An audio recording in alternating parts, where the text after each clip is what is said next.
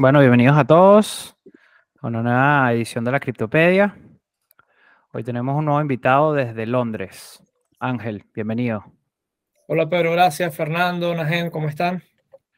Hola, muy bien. Aquí estamos, eh, estuvimos un, un, par de semanas un poco apagados con temas personales y bueno, Semana Santa, pero, pero bueno, contentos aquí de retomar las sesiones, que normalmente hacemos sesiones semanales o bimensuales. Y bueno, hoy estás tú invitado, Ángel. Cuéntanos un poco tu primera sesión aquí en la comunidad. Cuéntanos un poco acerca de ti, acerca de tu background académico, laboral. Seguro, seguro.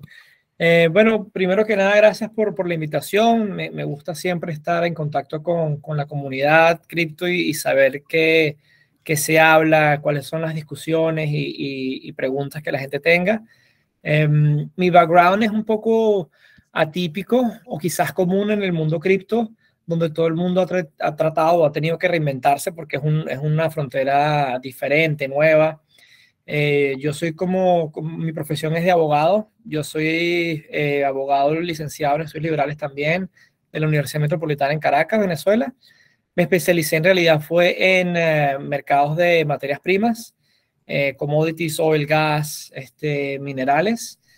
Eh, desde siempre tuve mucha participación en, en, en asuntos eh, políticos y, y, de organización de, de base en, en, Venezuela para el público que no sea venezolano. Eh, y siempre me interesó el tema económico. En Venezuela vivimos una, una crisis este, muy peculiar y, y, fue un tema de, de, erosión de poder adquisitivo, de, de inflación en masa y fueron temas que siempre estuvieron, me parecieron muy interesantes. El tema institucional, el tema de, de eh, políticas económicas y obviamente concatenado todo con el tema eh, energético. Con, con, ese tipo de, de, de interés, eh, terminé haciendo un, un máster en Escocia de Derecho Energético, okay. siempre pensando acumular y crear conocimientos para volver a Venezuela en algún momento y, y reconstruir la, la, industria petrolera o energética. Y después de allí eh, terminé mi, mi posgrado en Escocia, eh, vine a Londres, comencé a trabajar en una firma de abogadas llamada Linklaters, que es una firma bastante importante. Eh, estuve en, um, en, proyectos energéticos y mineros en Australia, Perú, fue, un, momento muy interesante, en verdad, aprendí muchísimo pero siempre sentía que, había algo más, que lo que, lo que hacía era eh, ver mm, cómo se mitigaba el riesgo en una transacción comercial y estando en Londres sí sentía que la, que la industria que más movía la ciudad era el, el tema financiero y sentía que no sabía tanto el tema. Y hablando con, con mucha gente en el sector, eh, me dijeron que, que, había una buena oportunidad para una persona con mi perfil en, en una compañía como Bloomberg. Terminé aplicando eh, quedé en el puesto de, de commodities y, y, y, equities como analyst. Ah, y mm, estuvo muy interesante, aprendí muchísimo también. Y fue un proceso de, reinvers de reinversión porque era aprender una nueva industria en un, en un lenguaje que no era el mío. Eh, fue divertido en ese sentido, pero también este, difícil el, el, el adaptarse al ritmo también porque lo, los skills que utilizaba era diferente, era como más multitasking y tenías que ser mucho más rápido y estar como que muchas más cosas al mismo tiempo, cuando en derecho era más centrarse en un problema a la vez y como que dive deeper en el análisis, etcétera. Entonces fue un, un, periodo de reajuste, pero al final eh, siento que crecí mucho como persona también. Y, y en ese interín en, en Bloomberg, que es una compañía muy interesante en verdad, eh, fui poco a poco descubriendo el tema de, de los criptoactivos y cómo era el mapa eh, del de, o, o, o, mm, el, el, pipeline que construye o que, que, que, que soporta toda la, la, industria financiera internacional eh, y cómo los criptoactivos vendrían a, a cambiar ese panorama o a, a, o a mejorarlo en, en, muchos sentidos. Y después de estar dos años en, en Commodities y Analytics, eh, me movía a Account Management and Sales. Eh, cubría um, muchas cosas en el um, eh, buy side, sell side, etcétera, pero ahí allí, mismo en Bloomberg. Sí, allí okay. en Bloomberg. Em, y conocí a alguien que, que, sigue siendo como que el, el, el SAR o la persona que eh, modela el producto de Bloomberg en criptoactivos, que se llama Alex Webman. Él es un australiano eh, con un corazón latino, yo siempre le decía, porque él había visitado Colombia varias veces, sabía también de Venezuela, era una persona, es muy divertido. Y, y comencé a interesarme muchísimo de, de todo el tema cripto.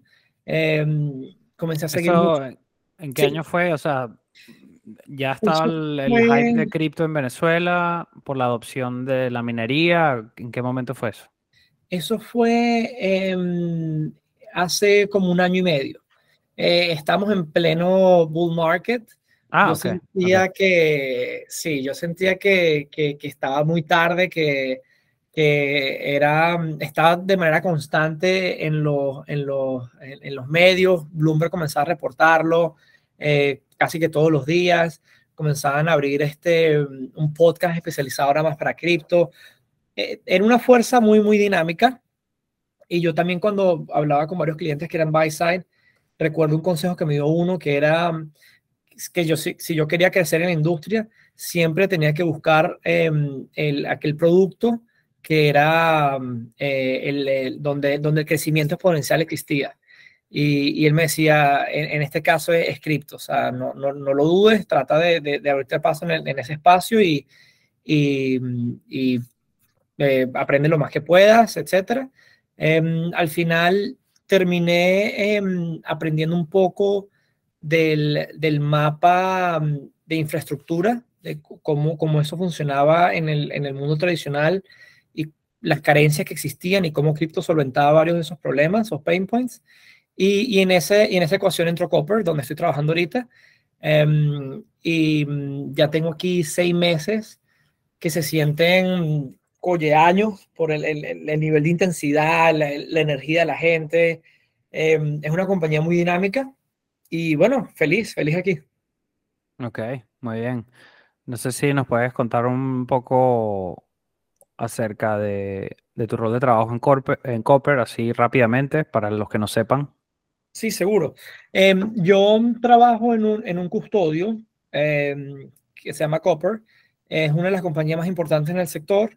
Eh, tiene servicios interesantes, y, pero eh, digamos que el, el, el, pain point principal que, que, que Copper eh, ataja y, lo que hacemos en el mercado es este ayudar a clientes a tener operaciones seguras en cómo interactuar con el, con el mercado.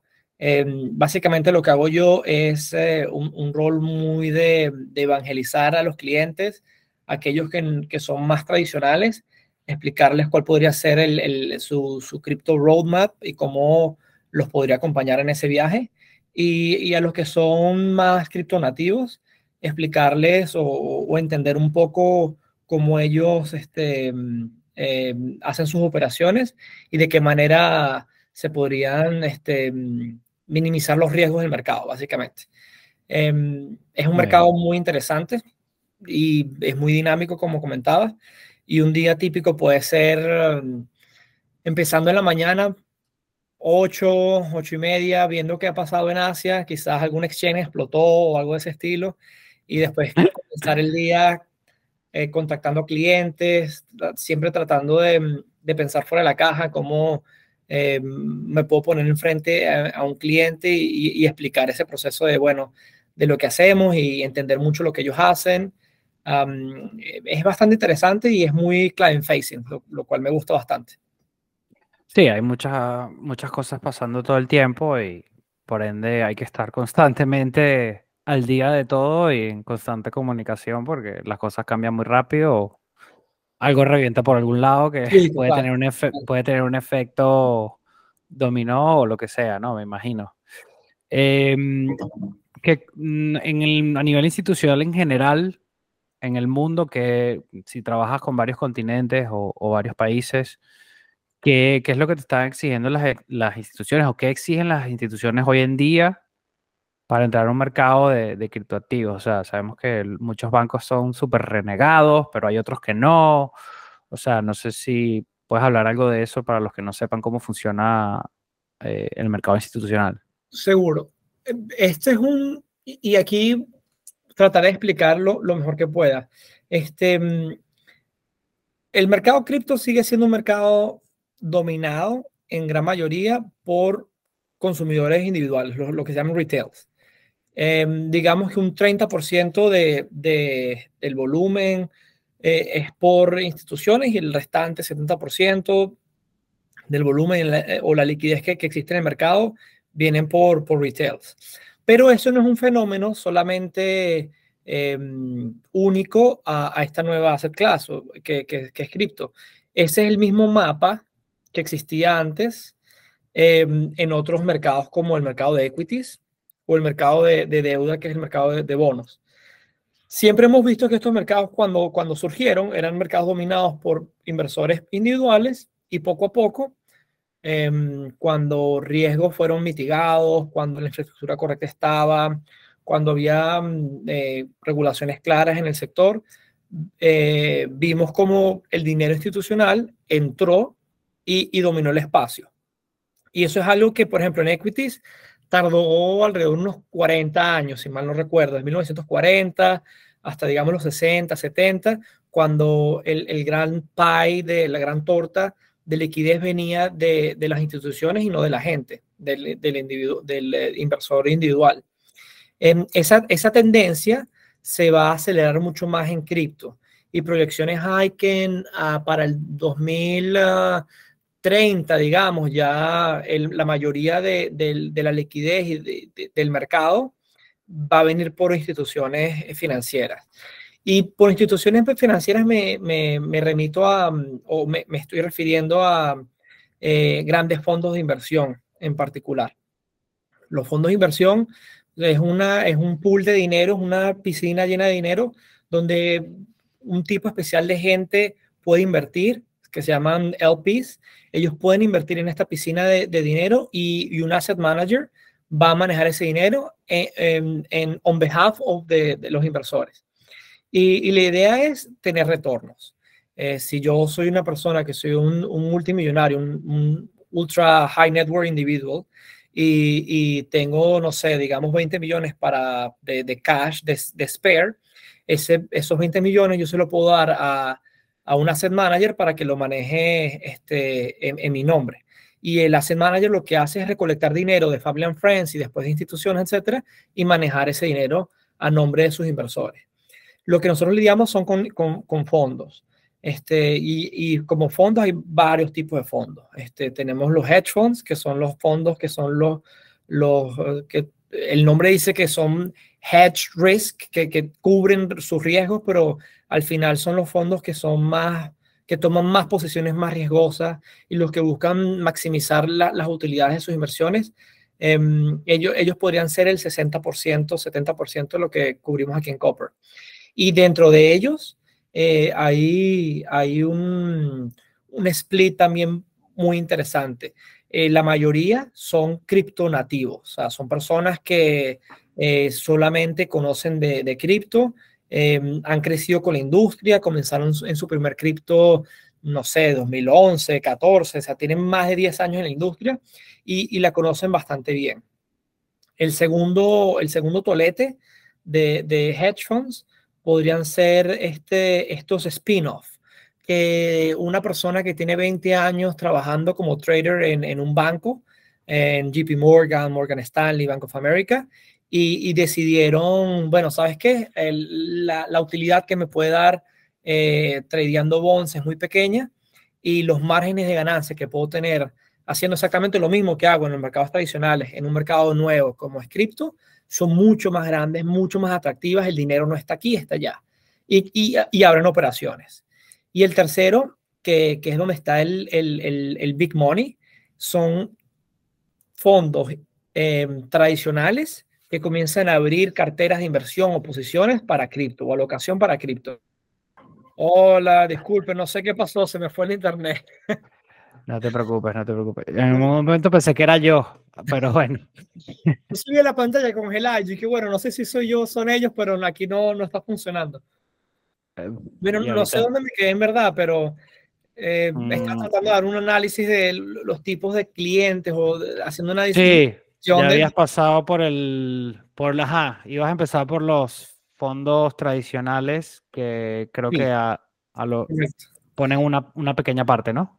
Sí, correcto. Ellos, ellos ahorita, hoy en día lo que están haciendo es testear, testear las aguas. Quieren, quieren eh, em, sentirse a gusto con, los, con, el tipo de riesgo, quieren sentirse a gusto con cómo funciona eh, ese tipo de, de, asset class, quieren entender em, em, DeFi, quieren ver de, qué manera pueden este, comenzar a allocate more capital al espacio y, y los montos que pueden estar comenzando son de 15, 20 millones y si los retornos son atractivos, de verdad que el, el, cielo es el límite. O sea, pueden estar eh, deploying billones en el espacio sin, sin, sin ningún problema. Em, y, ellos son los más interesantes. Obviamente lo que nosotros queremos y, el, el, hope que existe en el mercado es que esos grandes fondos entren al, al mercado, los, los, los, pension funds. Este, el, el, el, fondo de pensiones de los profesores de Alaska o del transporte en Nueva York. Esos son los grandes toletes de dinero que mm, al, al existir infraestructura que minimice riesgos, que el mercado se madure mucho más, este, que haya una regulación clara y, y cierta en el mercado, entrarían al, al, al, a, invertir en cripto eh, con, un, con una location de, puede ser 5% de, de, de, su asset under management, pero ese 5% representa una cantidad grandísima de dinero. Grandísima. Sí. Sí, bueno, hay muy pocos fondos de pensión que están invertidos en cripto, lo sé por, por estos típicos podcasts que escucho, pero, pero sí, realmente la mayoría, la masa todavía ni, ni lo ha tocado, ¿no?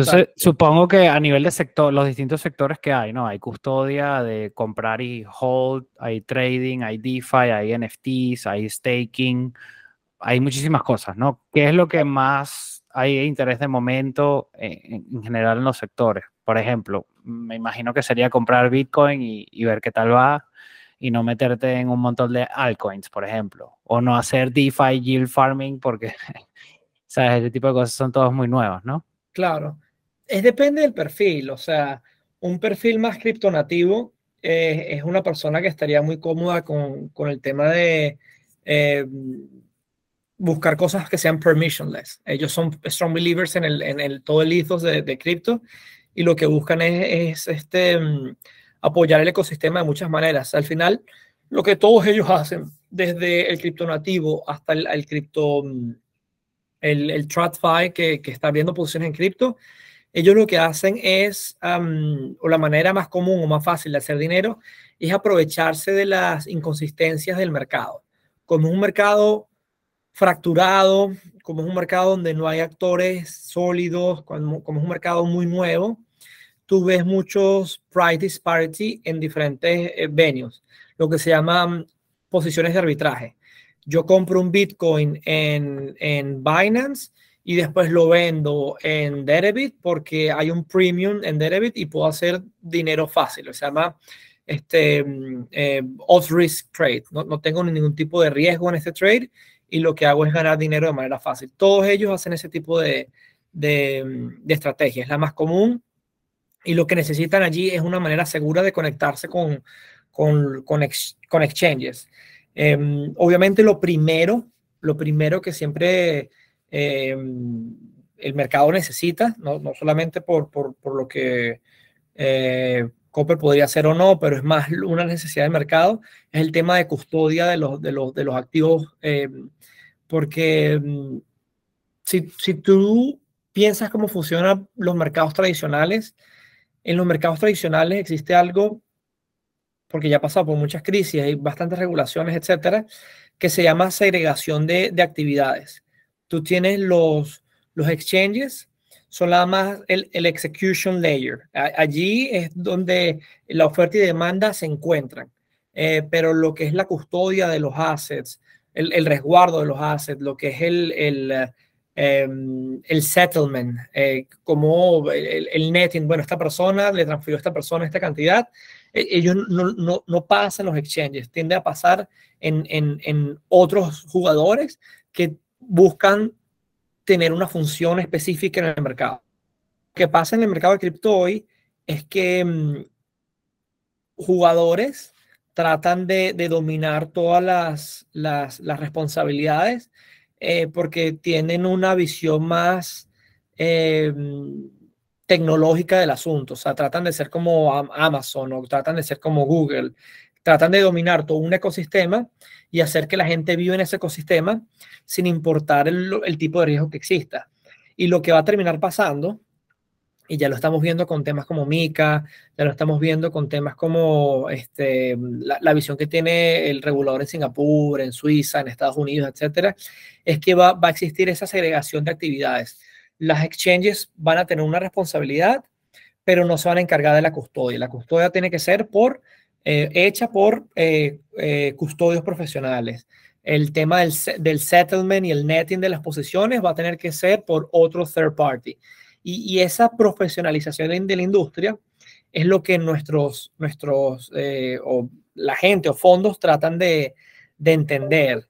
Em, yo creo que la primera pregunta que siempre hacen es cómo, cómo levantan más capital y o quiénes son las personas que están levantando capital. E, esa es una pregunta fija.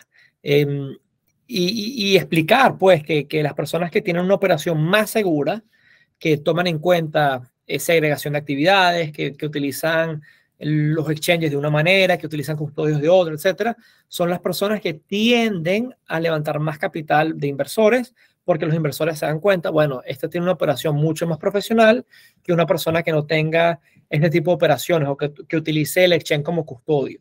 Este, y al final eso es algo que, que va a venir impulsado ya sea por regulación o por la misma penetración de viejos actores en el mercado financiero, esos traditional finance, que entran poco a poco en los mercados más, más, más novedosos como cripto y tienden a explicar, bueno, cómo debería de jugarse este juego, básicamente.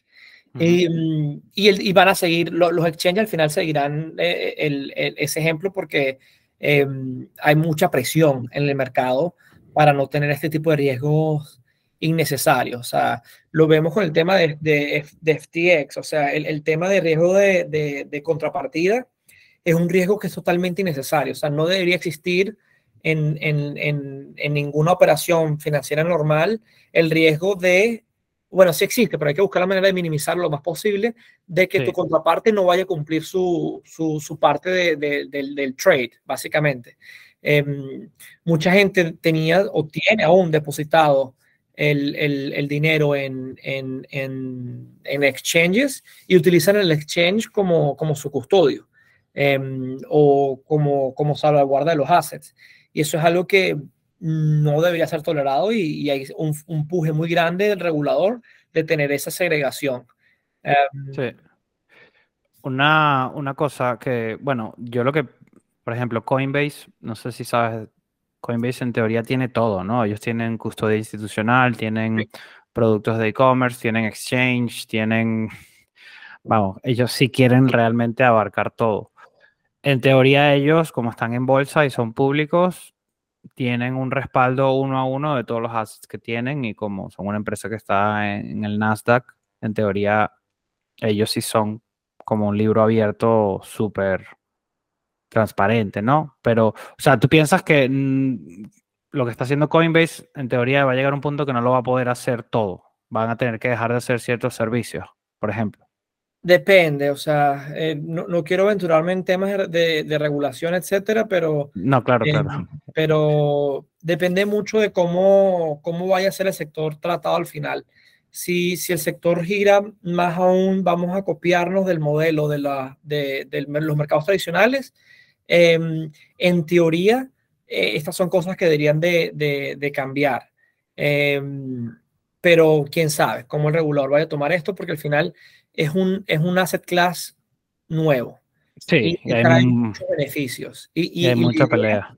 Sí, o sea, hay, hay, un debate abierto de, bueno, como esto es algo tan nuevo, ¿cómo, cómo es la manera más eficiente de regularla? Eh, de manera que no daña a, la innovación que pueda existir en el mercado. Y si quieres, puedo tocar un punto de, eso, em, pero asegurando que, nuestros inversores estén o, que la gente que invierta allí eh, sea lo más segura posible. O sea, el, modelo de, de, de, Coinbase, y de nuevo, no, no, mm, sin entrar en materia regulatoria ni nada por el estilo, eh, el modelo de Coinbase es, es, un modelo más transparente, sin duda alguna, porque como son eh, compañía pública, hay, hay mayor auditoría de lo que está pasando en, en, en, en, el mercado, lo que está pasando dentro de Coinbase. Pero depende mucho lo que el regulador quiera, quiera decir o, o que vaya a hacer. Sí.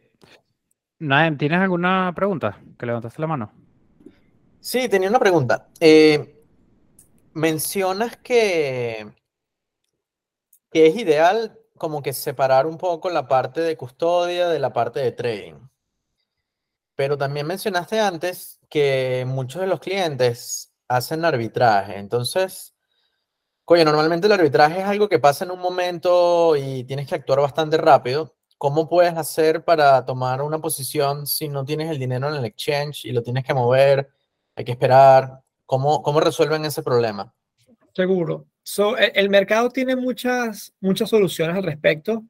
Eh, yo creo que la, la, que se está convirtiendo en estándar se ya, es como un settlement network que pasa afuera de los exchanges.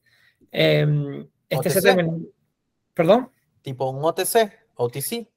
No, OTC este, vendría siendo que tu, el OTC en el mercado funciona más con un, de la manera para ti entrar y salir en posiciones. O sea, si tienes 10 millones de dólares, em, te gustaría adquirir cripto, eh, vas con un OTC Desk y ellos podrían ser tu contraparty y lo que haces es llamarlos literalmente y, ellos te, hacen el on and off ramp de cripto to fiat o fiat to cripto.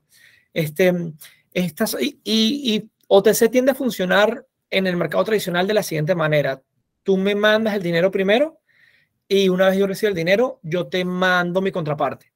El riesgo que existe allí es que una vez tú mandas el dinero, que no tengas el dinero en tus manos, el OTC diga, mira, sea Lehman Brothers y diga, sabes que somos insolventes. O sea, no hay manera que podamos cumplir con, el, con la contrapartida. Eso pasa mucho.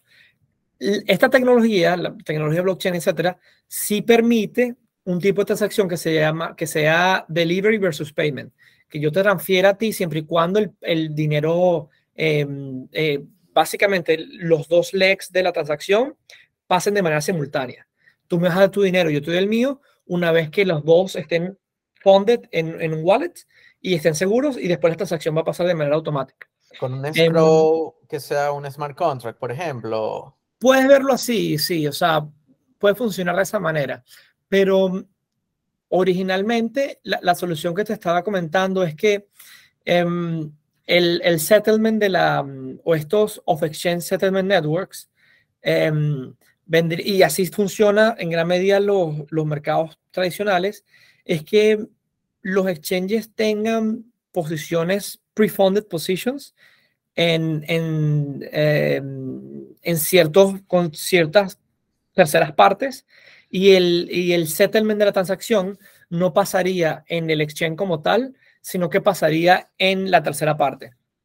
Lo que se llama, por ejemplo, un, un clearing El, el, el, clear house en el traditional finance es una institución que se siente en el medio y lo que hace literalmente es todos los bancos tienen colateral con ese clearing house, que es un banco especial, digámoslo así. Ese, esa tercera parte todos los bancos tienen posiciones abiertas o colateral con ese, con ese, con ese banco extra y ese banco lo que hace es el netting between Bank of America y JP Morgan.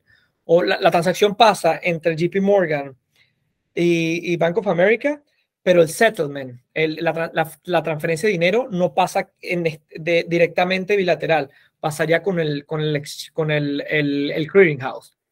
Lo que hace cripto y lo que hace smart contract posible es que mm, este tipo de, settlement puede ser peer-to-peer.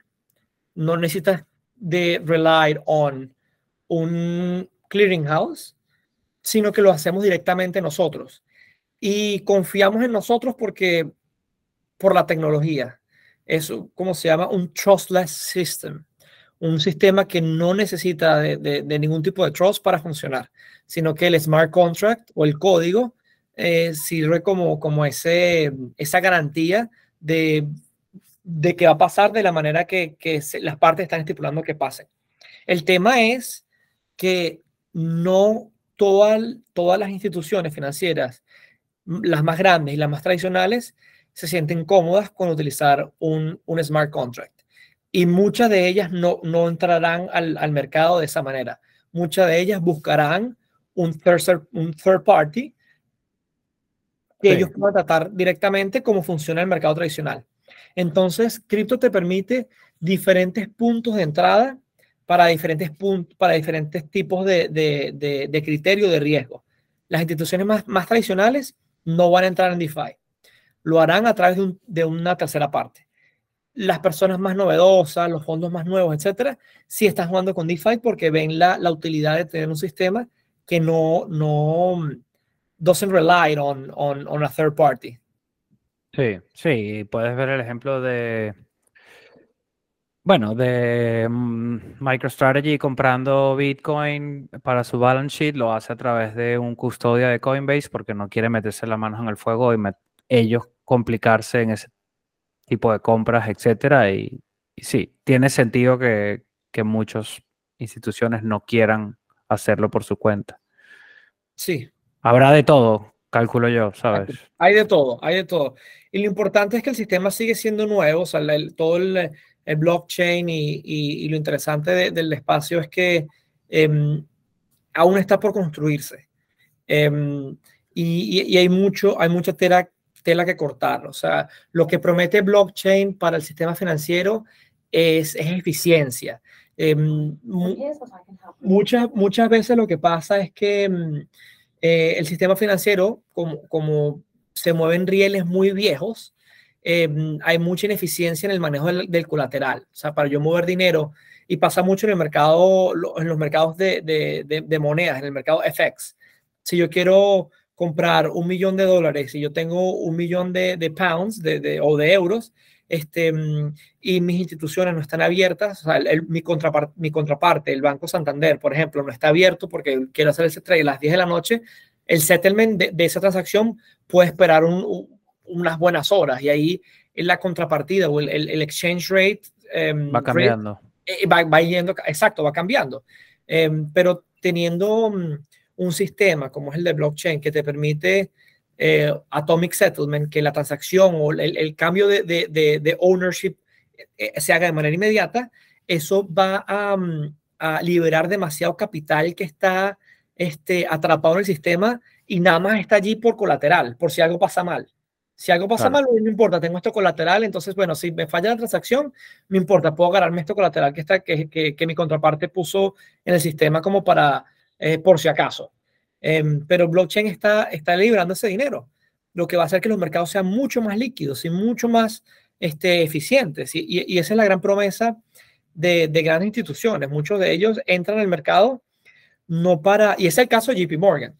JP Morgan entra al mercado sabiendo, mira, la tesis de ellos es, esto es un Ponzi Scheme, y está bien, nosotros lo vemos como un Ponzi Scheme, pero el, vehículo donde se mueve todo ese sistema, el, blockchain, esto es algo que está aquí para quedarse.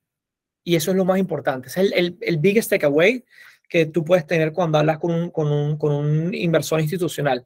Quizás no sean un, un hardcore believer de, de, de cripto, pero blockchain como, como solución eh, les interesa demasiado y quieren comenzar a utilizarla.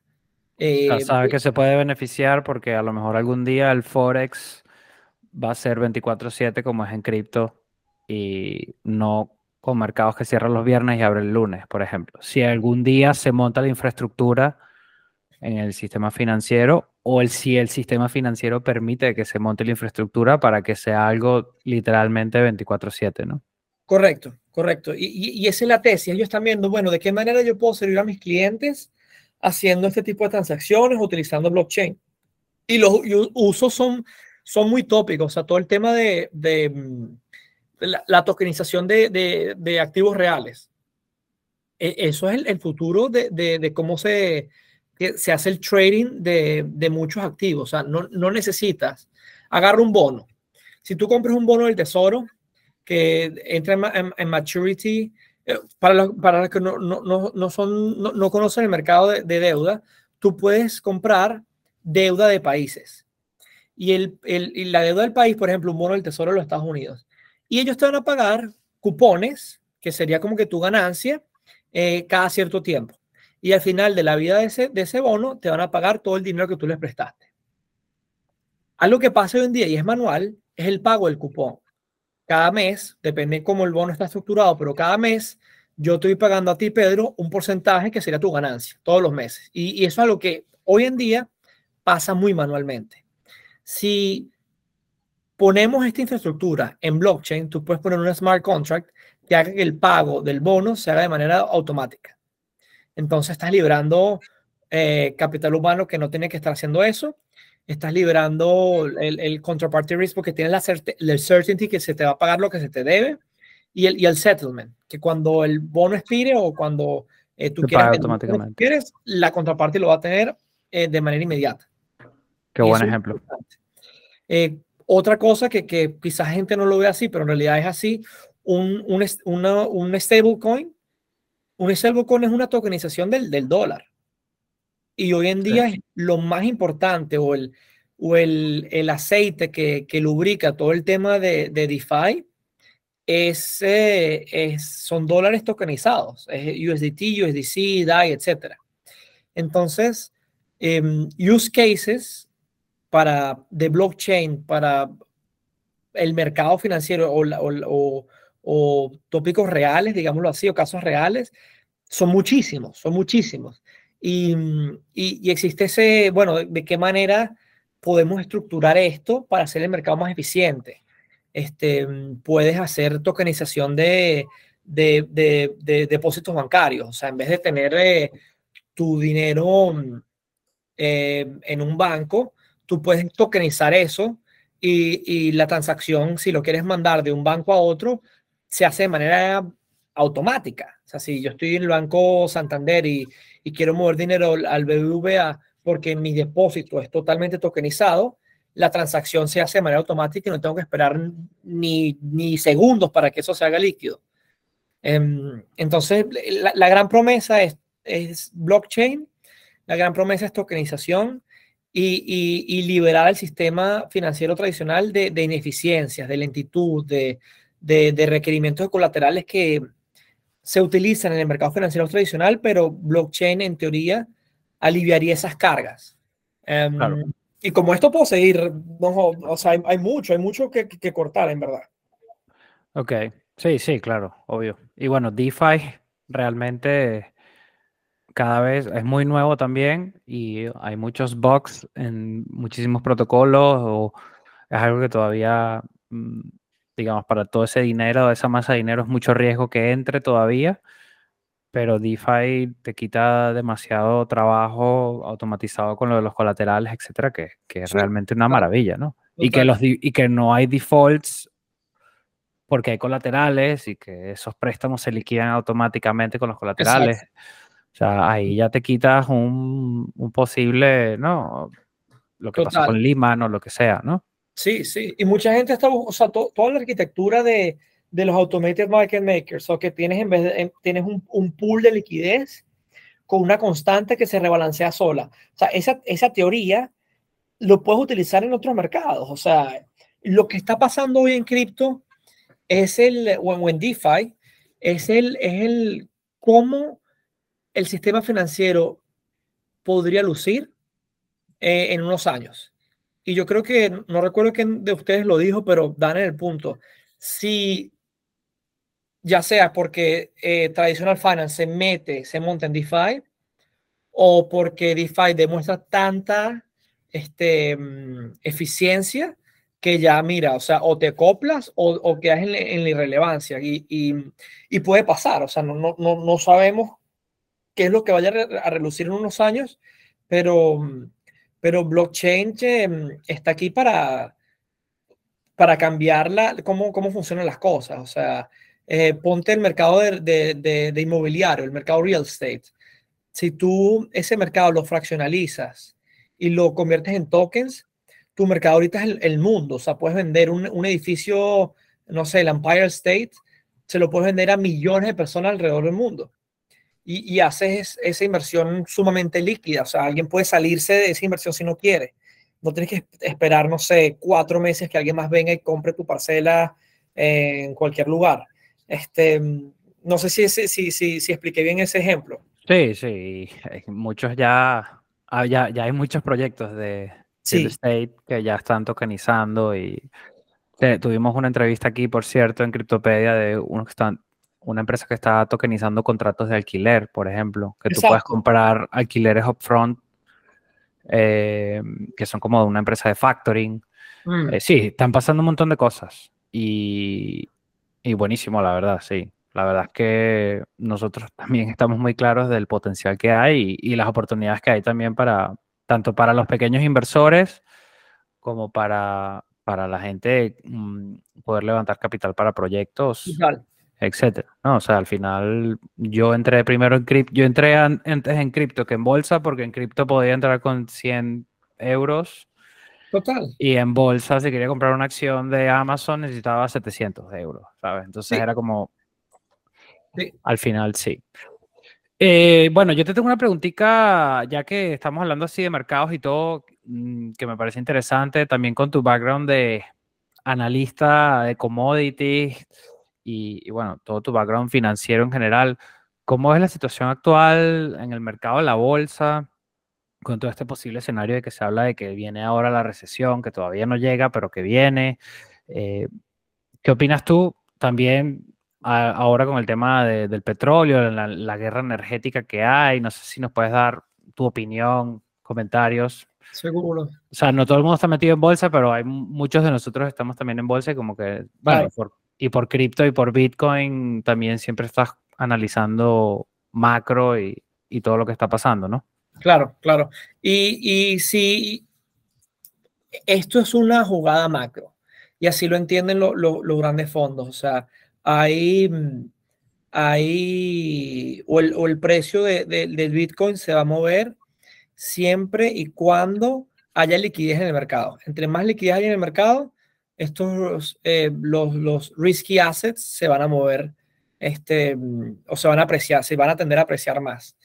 Y mm, lo que está pasando en los mercados es, bueno, las consecuencias de, de, eh, política monetaria sumamente lapsas por no, no, solamente la pandemia, por 10 años, o sea, después de, de la crisis financiera del 2007, 2008, 2009, este, mm, vimos una, un, em, o, la receta para salir de la crisis eh, de parte de los bancos centrales fue este, bajar los, tipos de interés al, al, a mínimos históricos, incluso en algunos países era negativo, o sea, incluso, incluso en algunos países era negativo. Quiere decir que tú pagabas dinero por tener tu dinero en un banco, o sea, era, era una locura.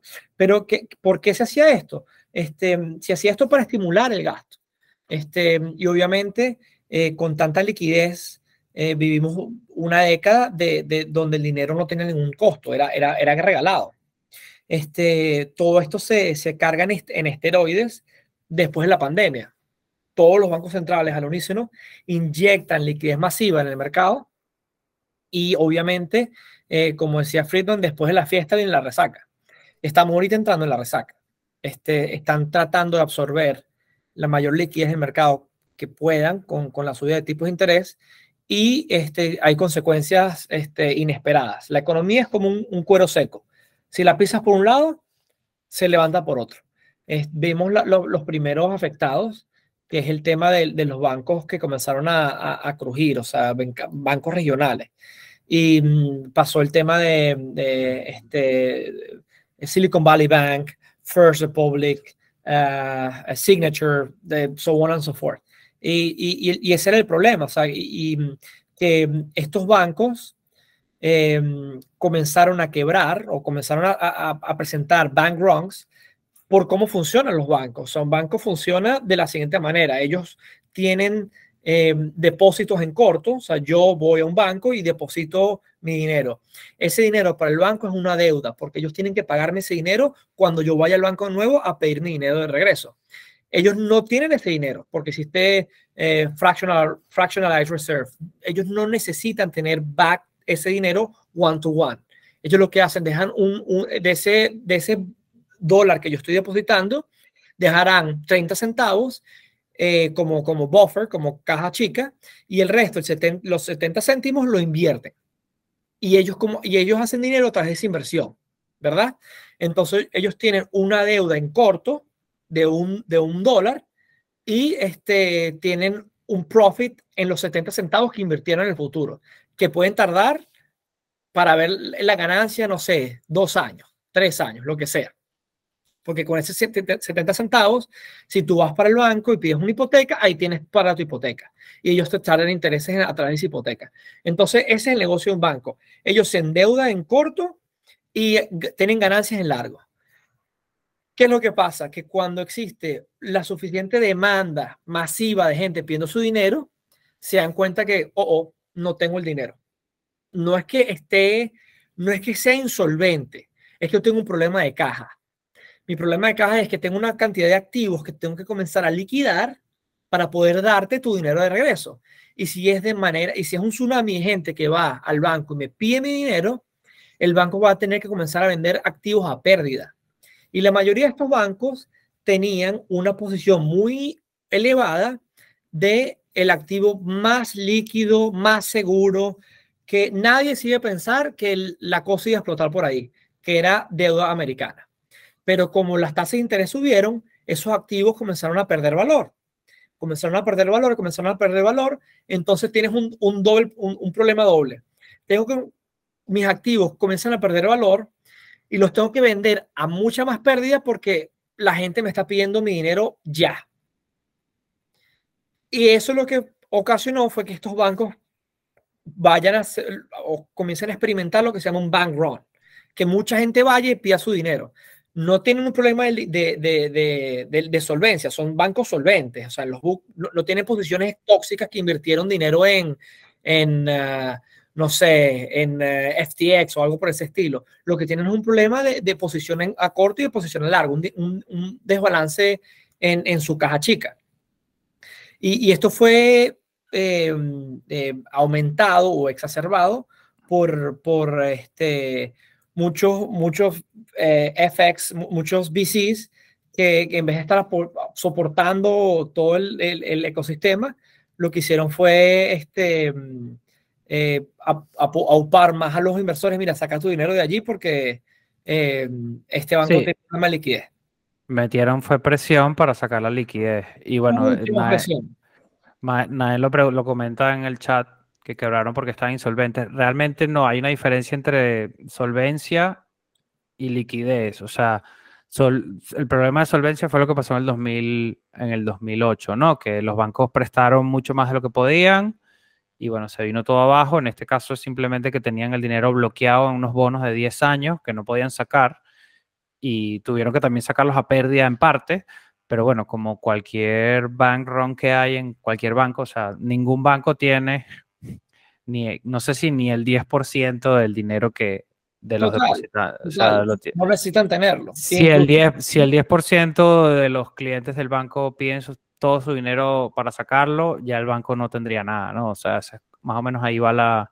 Lo que pasa es que como la gente tiene préstamos y hay como dinero ahí en caja que se está moviendo, o que no lo ves físicamente, pero, pero en teoría ese es el, problema de liquidez que hay, ¿no? Correcto, correcto. Y, eso es para los bancos más pequeños, para Silicon Valley Bank, etcétera. Em, Credit Suisse tiene su propia historia porque eh, ese sí era un banco tóxico ese era un banco que tenía posiciones muy malas y tenía un, risk management muy malo por mucho tiempo. Y bueno, está cayendo por su propio peso. Eh, pero el resto eh, es un banco normal, o sea, es un tema de, desesperación o, o de, pánico generalizado que no se supo manejar. Y bueno, las consecuencias fueron esas. Ok. Fer, ¿tienes una pregunta? Sí, eh, un, concreta, ¿no, no, ¿no creen que realmente es una mala gestión de riesgo? Porque, o sea, según lo que estoy escuchando, pareciera que, que lo hacen bien y que, lo que los que lo están haciendo mal son los depositantes que están corriendo a buscar su dinero. Sin embargo, yo creo que como, como compañía, como quitando los que son bancos, si generalizamos el problema de liquidez que tiene esa compañía, lo puede tener cualquier otra compañía, pero por una mala gestión de riesgo, no por un, sí, también, claro. caso externo, porque pareciera que con, o sea, con lo que estaba escuchando, parecía que era más bien como culpa de los depositantes que, que estaban de algún modo intentando eh, hacer que cayera, pero eh, el banco como una empresa eh, debería asumir que cierta cantidad de sus depositantes puede acudir a, buscar esos depósitos. Lo veo como avaricia, como una, un, una ingestión del, riesgo. Claro, sí, sí tiene un, sí tiene un, un tilde de, risk management, pero lo curioso es que los bancos tenían posiciones en lo que podría considerarse casi que cuasi dinero, que es, es, deuda americana. O sea, eso es súper líquido y, si no es dinero, se parece a dinero. O sea, puedes liquidar esas posiciones de manera muy rápida y comenzar a pagar a, a, a, tu, a tus depositantes. ¿El problema cuál vino? El problema fue que este, los bonos comenzaron a perder valor. O sea, nadie pensaba, o bueno, mucha gente en, en, en hindsight, todo es perfecto, ¿no? Pero nadie creía que la, la deuda o la subida de tipos de interés iba a ser tan dramática eh, y tan rápida como lo ha sido. Y todo eso, ese, esa caja chica o ese buffer que ellos tenían en, en, deuda americana, que nuevamente es una deuda, quote unquote, muy líquida, este, se iba a convertir en, en, deuda tóxica eh, o, o, en, deuda o en lo que catalice tu caída. Y comenzaron a perder dinero, todas esas posiciones comenzaron a perder valores y comenzaron y tenían que liquidarlas a mucha pérdida para poder make holes eh, los depositantes. Sí, es un tema de management, seguro. Sí. No, pero no. nadie se esperaba que iba a explotar por ahí. Y eso era lo interesante, que era lo seguro que hay. Sí, sí, a ver, era lo como los tipos de interés estaban tan bajos por más de una década, literal, porque fueron más de una década, eh, la inversión más segura long term era sacarle 1 o 2% al bono de 10 años de, de, la deuda, ¿no? Entonces, si tenían tanto, tanto cash, metían eso como dinero fácil. Pero claro, también vale, hay que explicar porque, bueno, aquí mm, somos todos prácticamente millennials y yo no he comprado bonos porque no, le, no me parece que tiene sentido en mi vida, pero he tenido que medio entender cómo funciona. Cuando suben las tasas de interés, se crean nuevos bonos con esa tasa de interés que es mucho más alta y por ende esos bonos viejos pierden valor porque son menos interesantes. Entonces, hay como una un exit ahí si sube demasiado las tasas de interés, hay un exit masivo de toda la gente que tiene esos bonos porque esos bonos se van, no valen nada, o sea, te vale la pena pasarte, comprarte los bonos nuevos, ¿no? Fue una, fue una irresponsabilidad del banco 100% haber metido ese volumen de dinero en unos bonos de 10 años. O sea, ni siquiera unos bonos de 2 años, no, de 10. O sea, que, que vamos, que, que sí, claro. que no tenían que haber hecho eso y por eso también quebraron. Eh, porque no tenían que haber hecho, o a lo mejor no ese volumen. El tema es que obviamente los bancos, mmm, su meta es maximizar retornos más en comparación al año anterior y al año siguiente ma maximizar más retornos que ese año y así, así. Al final un banco es, busca generar yield de cualquier manera y maximizar retornos lo máximo posible porque son un banco, no son una ONG que, que, claro. que, que guarda tu dinero y, y, ya está, ¿no? O sea, lamentablemente es lo que hay. Y bueno, por eso hacemos self-custody en cripto y todas estas cosas, not your keys, not your coins, porque ya sabemos que tanto el principio del banco puede ser como el principio del exchange, que puedas utilizar tu dinero de manera irresponsable, como lo hizo FTX, y de repente pierdes todo tu dinero porque a una persona le apeteció hacer leverage y hacer claro. cosas que no tenía que hacer, ¿no? Pero incluso si vas, si vas más allá, tienes que entender, o sea, cuando en la pandemia se inyectó tanta liquidez, esa liquidez donde terminó parando. En los, en bancos, en los, de, en los depósitos, sí. Exacto, en los bancos. Entonces ellos no tenían proyectado una cantidad de dinero que ahora ya tienen, que tienen y, y el, el, Banco Central, la Fed, les venía diciendo, bueno, ¿sabes qué? Ahora me tienes que comprar deuda. Entonces, es, es, un, tema de, es un tema interesante de, de cómo funciona. Eh, y, sí, y, es como sí, que... El El Banco Central te pone unas condiciones, tú juegas bajo, haces la mejor jugada bajo esa, esa, jugada, esa estrategia que puede ser tipos de interés bajo, eh, raise asset, o te sube los intereses, compro bono. Pero claro, si viene 10 años con los tipos de interés en los mínimos y de repente viene una superinflación por todo el dinero que imprimen, obviamente que también es culpa de ellos o consecuencia de, no digamos culpa porque al final es una consecuencia, de repente ellos mismos voltean la tortilla y dicen, vamos a subir los tipos de interés porque hay que generar deflación, pero luego hiciste que todos esos bancos metieran gran parte de la liquidez en esos bonos, que era lo más seguro, y que ellos querían que tú los compraras. Y, los quebraste. O sea, no, no los quebraste. Este, un pánico generalizado. Este, y bueno, la gente pidió su dinero y, y ese es el resultado. Sí, la verdad que sí. Fer. Sí, son, son tan responsables que luego asumieron la culpa y los rescataron. Sí, exacto, exacto. O sea, es un tema de... Mm, es un juego muy extraño. Sí, es un tema, es un tema muy interesante y, da mucho, mucho de qué hablar. Em, y es entender el, el, tema de, de, de, economía política. O sea, al final el Banco Central es independiente, etcétera, eso es cierto, pero mm, ellos tienen stakeholders también y, grupos de presión, etc. Em, y lo que, yo, lo que ellos hagan con... con porque el Banco Central de Estados Unidos tiene dos, dos grandes tareas, que es controlar la inflación y garantizar empleo. Y estas dos están en contradicción, o sea, se chocan. Porque si controlas la inflación, básicamente estás generando desempleo, necesitas ralentizar la economía, hacer que la gente la despidan, etcétera, para que no haya tanta, exacto, para que la liquidez del mercado no, esté allí. Em, y después, bueno, solventar el tema de, de, del desempleo, pero literalmente es un tema de em, abren el grifo de agua y lo cierran, abren el grifo de agua y lo cierran, abren el grifo y lo cierran, y, y eso tiene consecuencias. Sí, o se inunda o se seca. Correcto. Y, eso tiene, y eso tiene consecuencias, y ese es, bueno, es un tema interesantísimo que afectará en algún momento cripto también. O sea, obviamente, eh, cripto no está aislado, o sea, viven en el, mismo mundo y si existe, mm, no, no están tan, no están tan eh, eh los, los, dos sistemas, pero mm, en algún momento, y, y, ese es uno de los temas que está frenando también el tema de la regulación, o sea, cómo, cómo se garantiza que si construimos puentes, cripto, mercado tradicional, eh, este tipo de, de crisis no pasen. O sea, en el, en ejemplo que di antes, el tema del, de los depósitos tokenizados.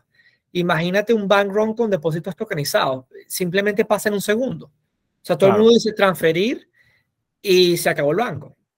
Y eso no les interesa. Eh, y ese, y ese es el tema. O sea, a menos de eh, que cambies la, la, estructura del banco. sí, o sea, es un tema interesante. Sí, es un, es un tema muy interesante. No sé si conoces, antes de que empieces, nada, perdón. No sé si conoces un banco que, que, que, se llama en Estados Unidos, se llama Custodia. Custodia Bank o algo así. No, no sé. Ok, te lo paso. Es Caitlin, una, una banquera que está intentando montar un sistema bancario de assets 100% respaldados y que tú simplemente pagues al banco por servicios. O sea, como que el banco va a ganar por servicios, pero no porque están utilizando tu, tu dinero y lo estás metiendo en leverage por 100 o tengas distintos tipos de cuentas de banco. Una cuenta de banco que tiene menos gasto de mantenimiento, pero que si utilizan los fondos, etc. Es súper interesante y ella es Bitcoiner trancada y tiene un, tiene un sistema con Bitcoin también.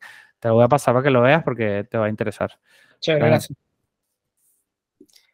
Sí, el otro día estuve leyendo, estuve escuchando un podcast que decía que justamente los bancos que están cayendo ahora son los bancos que estaban moviendo más volumen a, a deshoras. Y, o sea, cuando todos los bancos grandes de Estados Unidos eh, cerraban, eh, todo el volumen se estaba moviendo a través de los bancos que quebraron. O sea, justamente permitían, permitían mover dinero, entrada y salida de dinero fines de semana y por las noches. Y bueno, a lo mejor es un poco eh, conspiranoico, ¿no? Lo que, lo que comentaba la, la, mujer esta.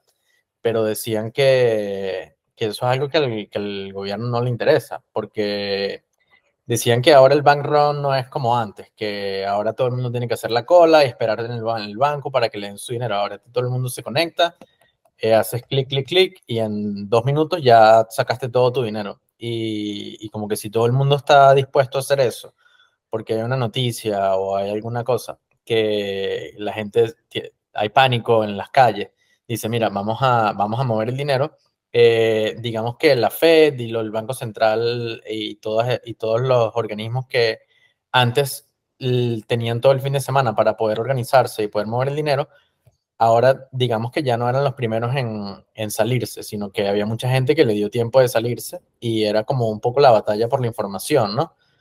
Eh, lo dejo ahí, ¿no? Como es interesante porque justamente esos tres bancos que, eh, los dos bancos que quebraron eh, estaban, estaban moviendo dinero los fines de semana y, estaban un poco involucrados con cripto. Claro. gracias.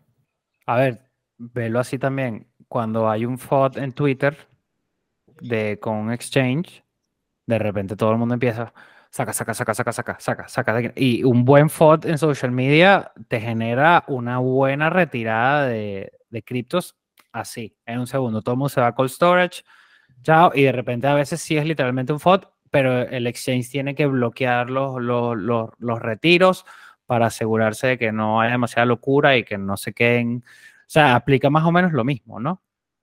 Sí, o sea, tiene, tiene su, su peligro de la volatilidad de la gente también actuando y, y la efectividad de la tecnología para hacer efectivas esas transacciones, ¿no? Total, total. Y, al final esto es una tendencia que, seguirá. O sea, lo que permite precisamente blockchain es tener sistemas que en teoría se moverían, se moverían sin ningún tipo de, central party que controlaría todo el sistema, ¿no? Sí. Sí, pero bueno, no sé si alguien más tiene alguna pregunta o, o comentario. Si no, ya igualmente estamos sobre la hora. Si no, bueno, lo dejamos así, Ángel. ¿Dónde te podemos contactar? ¿Dónde podemos aprender más acerca de ti? Los que te quieran seguir por ahí en las redes, en los canales. Sí, este, en LinkedIn, Ángel Martins, allí posteo cosas que me parecen interesantes del mundo institucional y, macro también. Y en Twitter es uh, BY um, piso A Martins de vez en cuando posteo allí, pero más que todo en, en LinkedIn. Ok, ok, buenísimo. Mira, bueno. un, un, libro que te haya gustado mucho, que te hayas leído relacionado a cripto. Eh, el que más me gustó es el de Christopher, creo que se llama Christopher Burninsky, era el, el que eh, eh, trabajaba con en ARK Investment, em, de cómo, cómo hacer el valuation o, qué tipo de, de, frameworks existirían para, para hacer valuation de, de, del asset class. Y eh, eso me pareció interesante porque muchas de las cosas que hacen en, en, en los, los investors, bueno, ¿cómo, ¿cómo le damos valor a esto? O, sea, o qué cosas tomamos en cuenta a la hora de, de preferir hacer trading en, en, este proyecto en vez de este. Em, y los, los, marcos mentales que utilizaba este libro, este, Chris Burninsky, creo que se llamaba él, eh, eran muy buenos y, siguen vigentes. Ok, lo buscaremos y lo pondremos en la descripción para... ¿Es de evaluación de cualquier tipo de asset class o también tiene cripto o es más enfocado a mercados, eh, acciones, bolsa, bonos? Opciones. Es solamente cripto. Es solamente cripto. Ya déjame ver. Ah, solamente cripto. Ok, buenísimo. solamente cripto. Él fue. Uh, uh, él fue el, el que ideó la tesis de, de cripto para ARK Investment, que es el, el fondo este de, de Sí. sí. Um, y bueno, y es, y es, bastante, es muy bueno, es fácil de leer es engaging. Si, si alguien quiere aprender más del tema eh, formal, eh, yo les diría que, o institucional, yo, les diría que, que, se leyeran ese libro. Christopher Burniske. Eh, que es, muy bueno, es muy bueno y, y si explica como cuáles, cuáles serían los, los, los, mapas mentales que utilizan fondos para, para evaluar. Ok. okay. ¿Y un podcast? Así para cerrar. me gusta mucho el de Real Vision de Roll Paul. Eh, él es muy bueno y, y, nuevamente va en esa misma línea de cuáles son los, los mental frameworks que, que, podemos utilizar para, para entender este, esta revolución que está pasando tan rápido. Y, y, eso es lo que más me gusta de él. Es un macro guy, entonces un macro guy siempre lo que hace es venderte el futuro y venderte eh, un trade idea que, es, que va a cambiar tu vida, pero a mí, a mí me gusta mucho. Sí, nosotros conocemos a Raúl. Lo seguimos también. Te puedo recomendar un par si te gusta mucho macro también. Hay uno que se llama Macro Trading Floor, que es de Blockworks. Blockworks es excelente. Y ellos son, ellos dos que hacen el podcast son europeos, un danés y un italiano, y, y son institucionales. De hecho, a ti te vendría mejor. A veces se van demasiado profundo, que, que hay cosas que no entiendo, pero pero también cubren mercados europeos, etcétera. O sea, te, puede interesar a ti también. Y es súper bueno. Ellos también creo que trabajan con Real Vision indirectamente a veces, que se entrevistan entre ellos, etcétera. Perfecto. Pues nada, muchísimas gracias Ángel. La verdad que estuvo súper bien. Yo también aprendí bastante. Tuvieron muy buenos esos ejemplos de cómo relacionas cómo funciona el sistema tradicional y cómo aplicando el blockchain no, cómo puedes cortar, cómo puedes quitar esas ineficiencias. Esos ejemplos estuvieron bastante buenos. No todo el mundo, o sea, yo no vengo del sector financiero, simplemente me interesa, estudiar economía, pero no entiendo tampoco todos los detalles porque no, no he trabajado en bancos ni... Es normal. Hay, cosas, yo como abogado también hay muchas cosas que aún no entiendo, que sigo aprendiendo, y, es entender que el sistema financiero son, son, es mucha carpintería, o sea, son muchas pipelines que existen allí y, y son procesos que, que en teoría cripto eh, mejoraría radicalmente. Entonces, no, mm. sigue con, con, el interés porque eh, Blockworks es un excelente espacio para, para entender cómo, cómo funciona el, número, el, el mundo institucional, porque como comenté, en, pocos años eh, lo que veremos va a ser el market sentiment de, de, de las instituciones en vez del, del, tema retail. El tema retail va a pasar por un segundo plano y libros como este van a entrar en más, más, vigencia porque esas son las tesis que van a comenzar a dominar el price action de Bitcoin, el price action de Ethereum, o sea, porque esto está evaluado así, porque este más evaluado acá. Y todo va hasta hoy eh, está atado con la liquidez, porque hay, hay, grandes promesas. Con, yo puedo seguir aquí una hora más, pero hay, hay grandes, hay grandes promesas de, de, de, de, de, criptoassets, de, bueno, cómo funciona esto, de qué sirve, o sea, y mucha crítica que existe es eso, que, que es un sistema que está muy aislado del mundo real y son estas aplicaciones al mundo real las que mm, no solamente van a, van a cambiar nuestras vidas, sea, pero hoy en día es un sistema muy silo, ¿sabes? Muy sí. lado. Sí, sí, totalmente. Bueno, no te preocupes, siempre estás invitado y cuando quieras volver a venir a hablar de, de macro instituciones, bienvenido. ¿eh? Gracias, pero gracias, Naim. Ok, bueno, te dejamos que descanse. Muchas gracias. Hasta luego. gracias.